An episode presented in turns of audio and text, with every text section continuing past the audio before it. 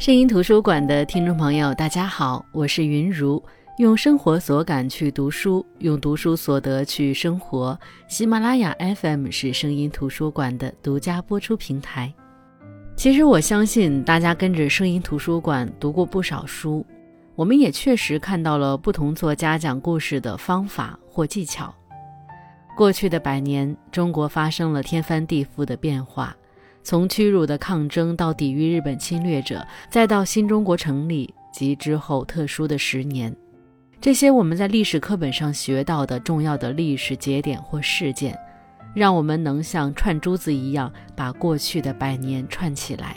我们也看到各种各样的故事在讲那些历史，有江淑梅那样毫不掩饰地展示自己从上世纪二十年代开始的所听所见。有像杨本芬那样的，通过讲述自己母亲秋元的一生，让我们看到一个普通人身上的时代印记；也有像芳华、好人宋梅用、大门户、芙蓉街、北渊、野葫芦引这样的，以某一段历史或某一个特定的地点为基础写就的时代作品。我太容易被这些时代作品吸引，但同时，也因为看的相对较多。不太容易看出新意，而麦家的人生海海这本书，却让我对这类题材有了新的兴趣点。我知道大家对于麦家的期待是解密、暗算、风声这些谍战小说，这类小说他写的那么成功，那么麦家就理所当然应当是大家心目当中的谍战类作家。可谁说能写谍战就一定要一直写谍战呢？就像演员当中媳妇儿专业户想去尝试白领精英的形象，白嫩小生有一天蓄起胡须要当硬汉一样，谁都讨厌被刻板印象框在一个固定的领域。麦家就曾说，成功也是一种障碍，写多了容易自我重复，我不想再循着套路打转。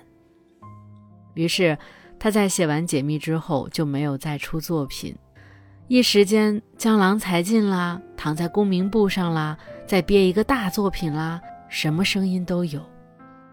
一直到几年后的二零一九年，麦家才再次携带这本《人生海海》回归。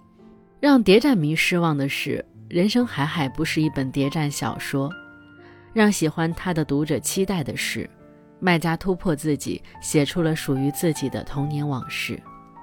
那后台也实在有。太多的听友给我留言，让我分享《人生海海》这本书，我不得不把两年前看的这本书再翻出来重读。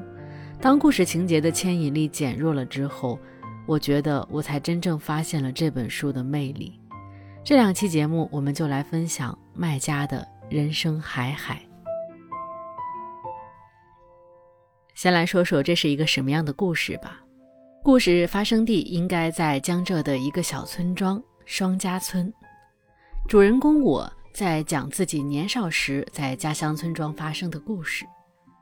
乡村是熟人社会，没有秘密，没有隐私，脱颖而出的是那些有秘密的人。那在这个小村庄里，谁最有名？当然是那个绰号叫太监的人，因为他身上的秘密最多。他的秘密是什么呢？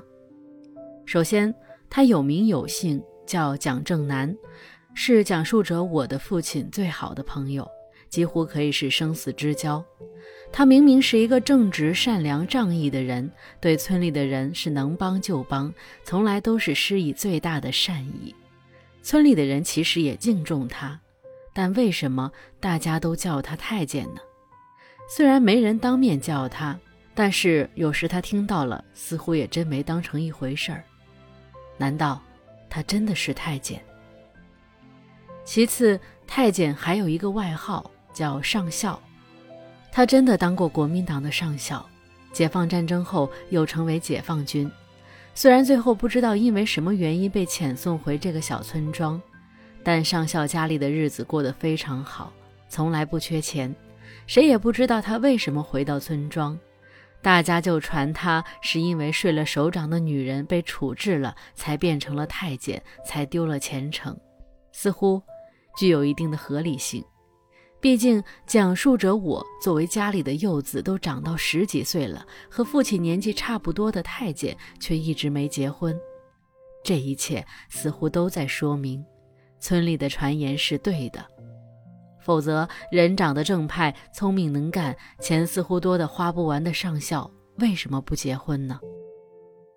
卖家不愧是写谍战的高手，即便不写谍战，也会利用故事的线头给人制造悬疑，勾起读者的兴趣。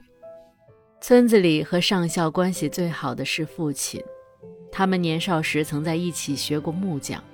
上校聪明，学了几年就达到了独立撑起手艺的水平，而父亲却在上校被国民党抓壮丁抓走后，却无法靠木匠的手艺谋生。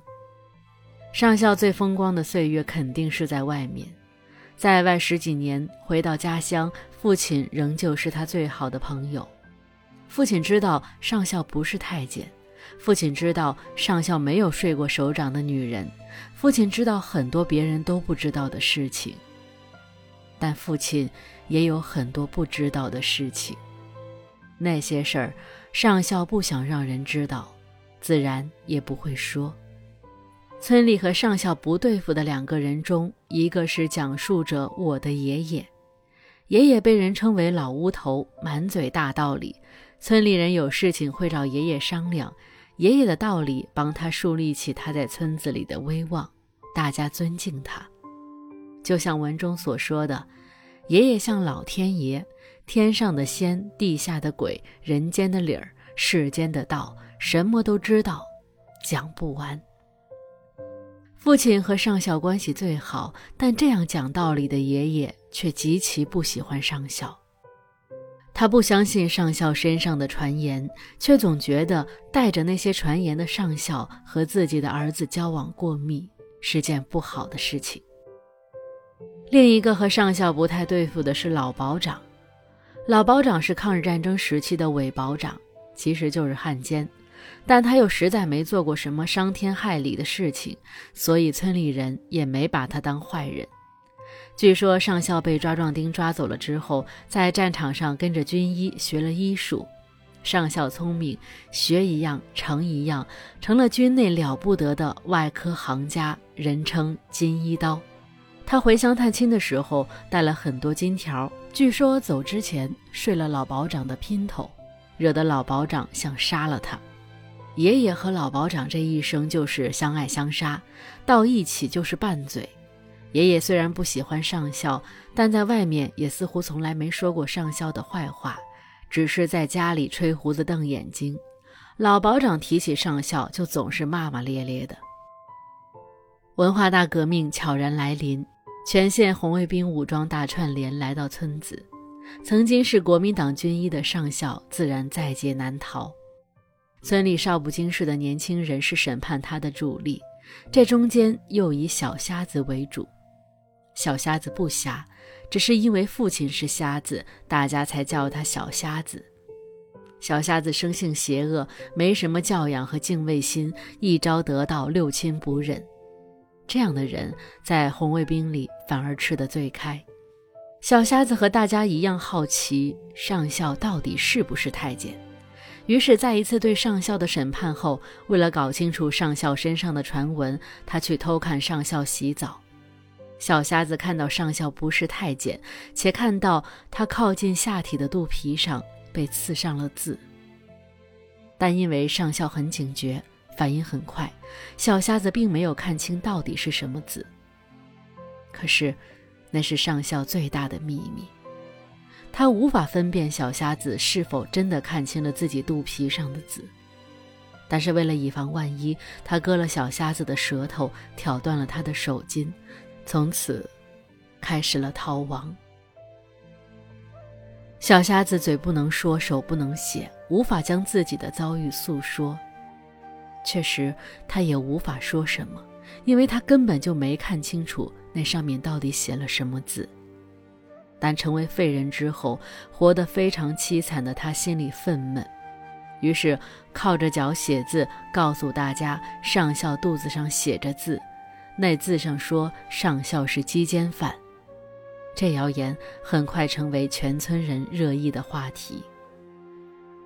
大家恍然大悟，怪不得上校不结婚，原来不是不行，而是对女人不行。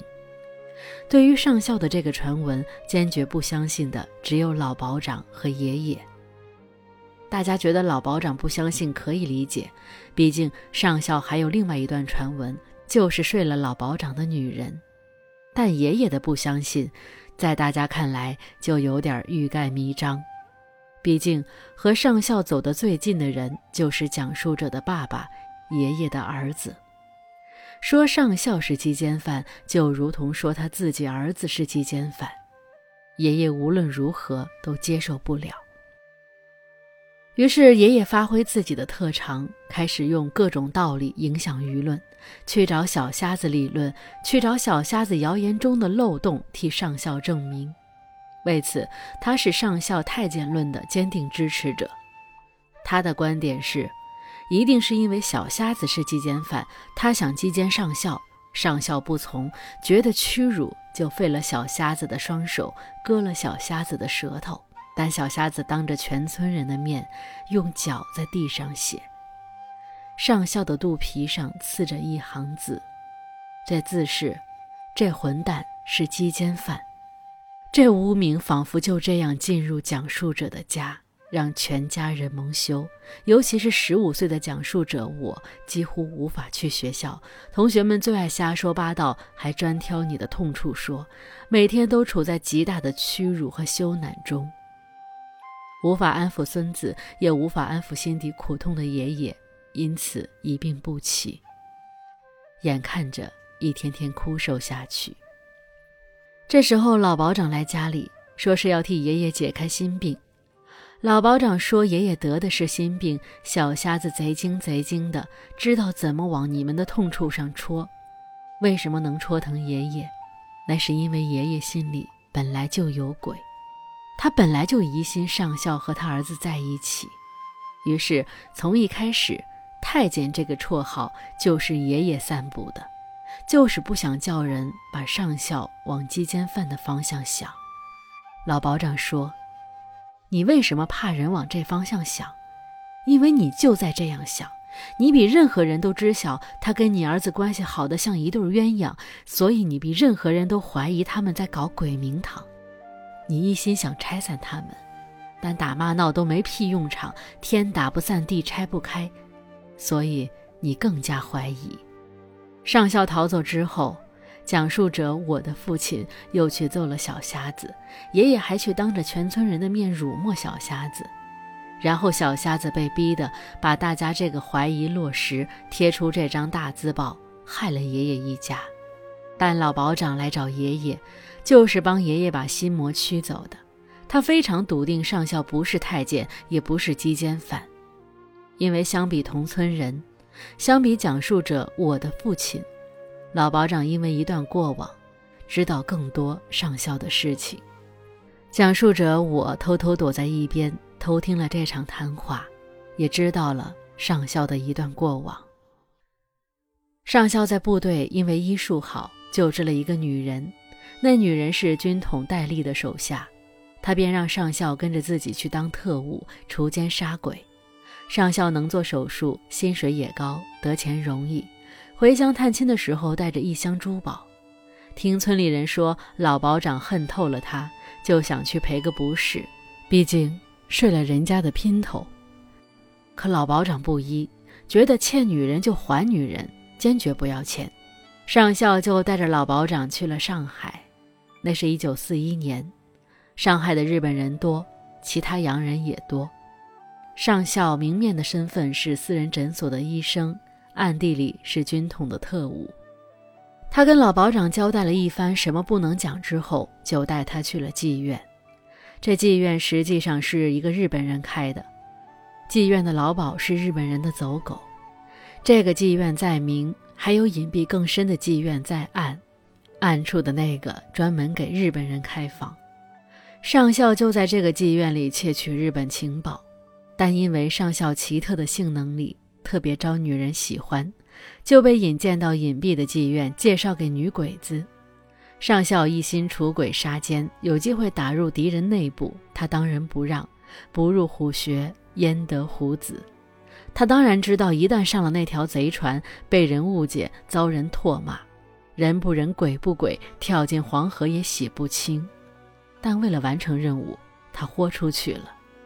他出入鬼子营地，跟一帮女鬼子混在一起。女鬼子为了吃独食，就不许上校再跟中国人发生性关系。但怎么可能呢？上校还要在那个妓院窃取情报，他还需要明处妓院的那个老鸨帮他。那当然，他也会答应老鸨的要求。女鬼子发现之后，看到那老鸨身后的实力，也不容小觑，就把气撒到上校身上，在他的肚皮上刺上了一行字。